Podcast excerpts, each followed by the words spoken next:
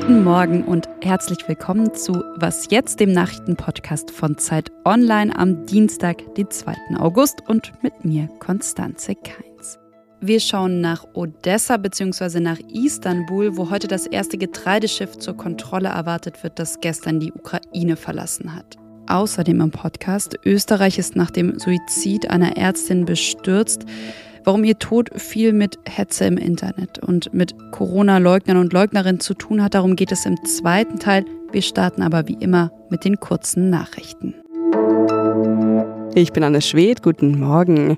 Die USA haben nach eigenen Angaben den Chef des Extremistennetzwerks Al-Qaida in der afghanischen Hauptstadt Kabul getötet. Präsident Joe Biden sagte in einer Fernsehansprache, der Terroristenführer lebe nicht mehr.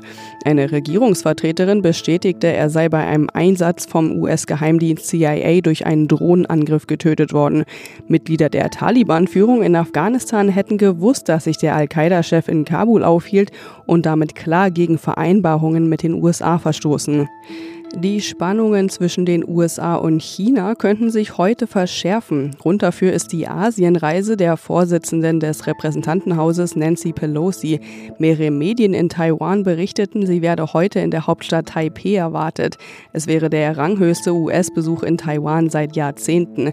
China warnte mit scharfen Worten vor einem Besuch und drohte bereits mit Konsequenzen. Peking betrachtet Taiwan als eigenen Landesteil und lehnt offizielle Kontakte anderer Länder zu Taipei entschieden ab. Redaktionsschluss für diesen Podcast ist 5 Uhr.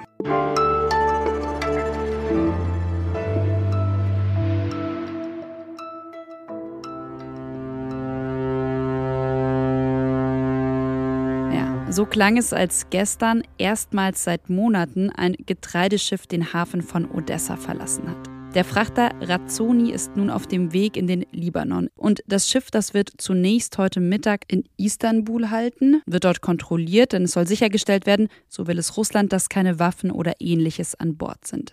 Auch das ist Teil des Getreideabkommens, das Russland und die Ukraine ja unter Vermittlung von UN und der Türkei geschlossen haben. Die wichtigste Nachricht nun aber, 26.000 Tonnen Mais sind auf dem Weg in die Welt. Genauer eben in den Libanon, wo vor zwei Jahren ja eine Explosion im Hafen von Beirut zahlreiche Getreidesilos zerstört hat. Dazu ein kleiner Hörtipp an dieser Stelle, und zwar die Sonderfolge von Elise Landcheck von diesem Samstag zu genau diesem Thema. Kann jetzt also, also nachdem die Vereinten Nationen ja noch vor einer der größten Hungersnöte seit Jahrzehnten gewarnt hatten, kann jetzt also international aufgeatmet werden. Darüber will ich sprechen mit Christian Fohren, dem Zeit-Online-Redakteur, der gerade in Odessa ist. Hallo Christian. Hallo. Vom deutschen Außenministerium hieß es gestern, das ist ein Hoffnungsschimmer. Wie ordnest du es ein, dass jetzt eben seit Monaten das erste Getreideschiff die Ukraine verlassen hat? Es hat sicherlich einen wichtigen und hohen Symbolwert, das Ganze. Es ist unfassbar wichtig, dass das Getreide aus der Ukraine rauskommt, dass die Schwarzmeerhäfen wieder freigegeben werden und überhaupt Schiffsverkehr stattfinden kann. Gleichzeitig wird aber der Schiffsverkehr auch so nicht komplett zum Normalbetrieb zurückkehren. Das heißt, es bleibt ein Defizit und es ist auch ein fragiles Abkommen. Wer weiß, wie lange das gut geht. Also einerseits hast du gesagt, es ist total wichtig für die Ukraine, dass diese Häfen, drei sind es ja insgesamt, wieder in Betrieb sind. Lass uns noch mal genauer auf die Bedeutung für die Ukraine schauen. Es ist einerseits für die Ukraine extrem wichtig, weil dort stand jetzt noch 18 Millionen Tonnen Getreide in den Silos lagern, die exportiert werden müssen, die die Welt braucht, um einer sich anbahnenden Hungerkatastrophe entgegenzuwirken, die die Ukraine auch verkaufen muss, weil sie das Geld braucht. Gleichzeitig ist in der Ukraine gerade Erntesaison und die ersten 10 Millionen Tonnen sind bereits eingefahren und zum Vergleich im letzten Jahr war es ein Rekordjahr wurden in der Ukraine 105 Millionen Tonnen eingefahren. Das heißt, wenn das Getreide nicht rauskommt und es gibt keinen effektiveren Weg als das Schwarze Meer, dann wissen sie einfach nicht, wohin damit. Zweiter Punkt, den du angerissen hast in deiner ersten Antwort, dass es eben doch ein fragiles Abkommen ist. Also auch hier wieder deine Einschätzung. Wird sich Russland an dieses Getreideabkommen halten, beziehungsweise auch werden diese Schiffe oder wird dieses eine Schiff, was jetzt unterwegs ist, sicher in den Libanon fahren können? Ich würde erstmal optimistisch davon ausgehen, dass dieses erste Schiff, was so genau unter Beobachtung steht, unbehelligt ankommen wird. Gleichzeitig hat Russland keine 24 Stunden nach Unterzeichnung dieses Abkommens klar gemacht, wie wenig man sich darauf verlassen kann, wie wenig Garantien es dafür gibt. Da hatte äh, Russland den Hafen beschossen unter dem Vorwand, dort befände sich militärische Infrastruktur. Erst an diesem Wochenende wurde der Hafen von Mikolaev angegriffen. An diesem Wochenende wurde der größte Getreidehändler des Landes getötet bei einem Raketenangriff.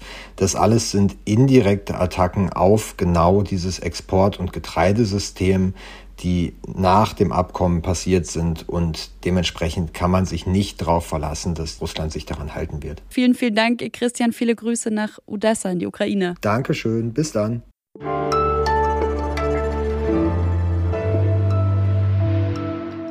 Und sonst so? Junge Menschen ziehen immer früher aus. Das Statistische Bundesamt, das erhebt ja regelmäßig Zahlen zu den verschiedensten Dingen, aber an dieser Meldung bin ich gestern hängen geblieben. Denn ich musste sofort daran denken, wie ich zu Hause ausgezogen bin. Also die erste eigene WG mit 19. Das war alles ziemlich aufregend. Vielleicht erinnern Sie sich ja auch noch an Ihren Auszug von zu Hause, wie alt Sie waren daran, wie es sich angefühlt hat. Fast ein Drittel der 15- bis 24-jährigen Deutschen lebte letztes Jahr nicht mehr bei den Eltern. Das sind so viele wie seit zehn Jahren nicht mehr. Am jüngsten sind übrigens die Schwedinnen und Schweden beim Auszug, 19 Jahre, Durchschnittsalter in Deutschland 23 und in Portugal zieht man mit 33 Jahren im Vergleich ziemlich spät aus. Ja, und ein Fakt, der jetzt auch endlich mal meine Privatempirie belegt. Frauen ziehen früher aus, im Durchschnitt zwei Jahre vor den Männern.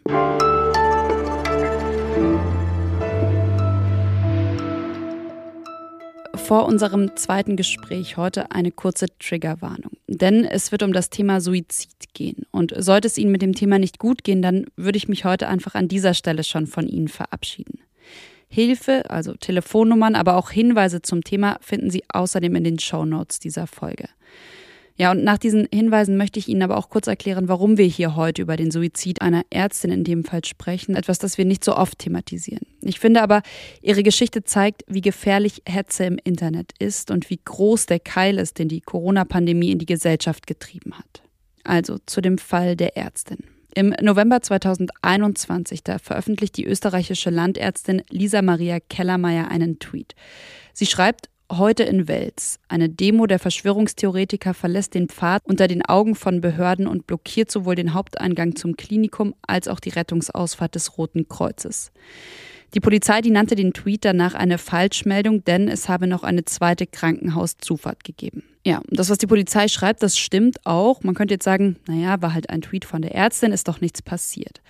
Aber ab diesem Zeitpunkt wird Lisa Maria Kellermeier mit Hass, mit Morddrohungen überflutet und im Juni 2022 schließt sie ihre Praxis dann sogar. Denn die Situation sei nicht mehr tragbar gewesen. Vor fünf Tagen am Freitag, da wurde sie dann tot in ihrer Praxis aufgefunden und von der Staatsanwaltschaft hieß es kein Fremdverschulden. Was lief hier also schief? Über diese Frage diskutiert gerade Österreich und ich will darüber sprechen mit Christina Pausackel aus dem Österreich-Büro der Zeit. Hallo Christina, hi nach Wien.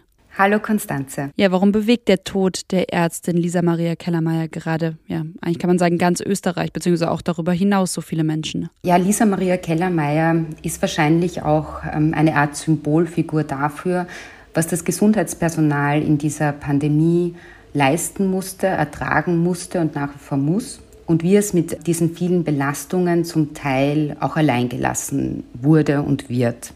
Man muss über Lisa Maria Kellermeier wissen, äh, sie ist im Zuge der Pandemie bekannt geworden. Sie war eine sehr, sehr engagierte Ärztin und hat in den vergangenen zweieinhalb Jahren ihr Leben mehr oder weniger in den Dienst der Pandemiebekämpfung gestellt. Und sie berichtete darüber auch, also zum Teil online, in den sozialen Netzwerken. Und sie setzte sich auch äh, sehr für die Impfung ein. Sie warb dafür.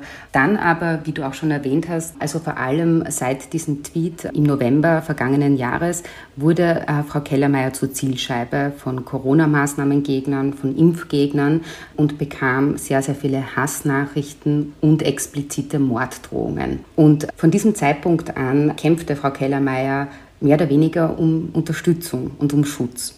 Du hast es schon gesagt, sie hat sich ja Hilfe gesucht, also bei der Polizei, beim Verfassungsschutz. Sie hat die Hetze, den Hass öffentlich gemacht. Warum wurde ihr trotzdem nicht oder nicht ausreichend geholfen? Also Frau Kellermeier hat zu Beginn, also nach diesen ersten expliziten Morddrohungen, eine Art Schutz bekommen. Also die Polizei hat ihre Praxis bestreift ein paar Wochen lang. Es kam auch immer wieder ein Polizeibeamter vorbei und hat quasi nach dem Rechten gefragt. Aber sie hat eben bis zuletzt keinen Polizeischutz bekommen. Und das ist zum Beispiel eine Frage, die man auch aufarbeiten muss, äh, warum das so war.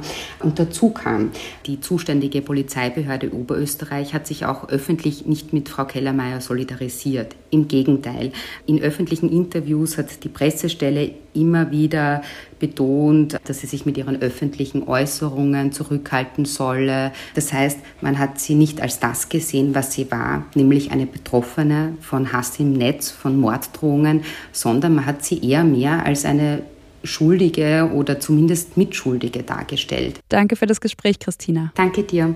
Und das war's von Was jetzt an diesem Dienstagmorgen. Heute Nachmittag wie immer das Update, heute mit meiner Kollegin Munja Mayborg. Und Sie können uns schreiben an wasjetzt.zeit.de, die E-Mail-Adresse für Ihre Anmerkungen, Fragen und Kritik zum Podcast. Machen Sie es gut. Tschüss.